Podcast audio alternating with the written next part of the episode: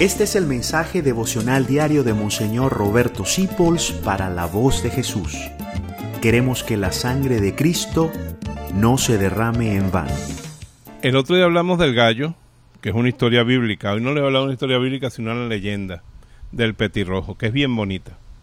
Dice que cuando Dios creó los pajaritos y los animales, dejó un ángel un rato encargado y el ángel se puso a pintarlos todos tan bellos que cuando quedaba un pajarito por pintar, Llegó Dios y ya no había más pintura en la paleta.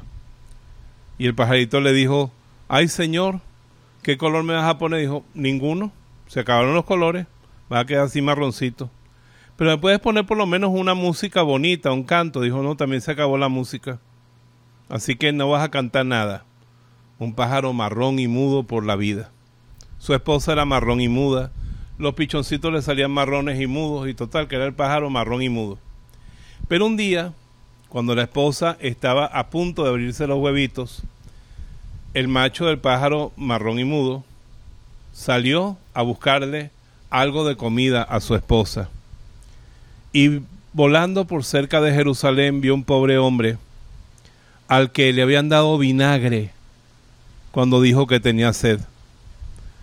Y viendo que le daban vinagre sintió una enorme compasión, entonces se fue por un charquito y recogió unas goticas de agua en su buchecito. Y dijo, yo le voy a dar eso a ese hombre que se está muriendo para darle un alivio. Y cuando vio que ese hombre tenía la boca abierta, así mirando al cielo a su padre, pasó y arrojó las tres gotitas de agua en su boca. Pero al remontar el vuelo, una de las espinas que tenía ese hombre en la cabeza le reventó la garganta sintió un dolor enorme, se llenó de sangrecita todo el pecho y lanzó un grito y por primera vez sonó una música preciosa. Entonces dijo, seguro que me voy a morir, voy a tratar de morir en mi nido con mi esposa. Y cuando llegó vio que la esposa también tenía el pecho rojo como él y cantaba una bella canción, porque por el amor que tuvieron para consolar a Jesús en la cruz, Dios les regaló el color rojo de su pecho y la bella música de su voz.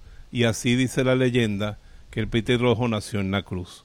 Si tú alivias el dolor de Jesús, te dará un bello color y una hermosa canción para ti también. Gracias por dejarnos acompañarte.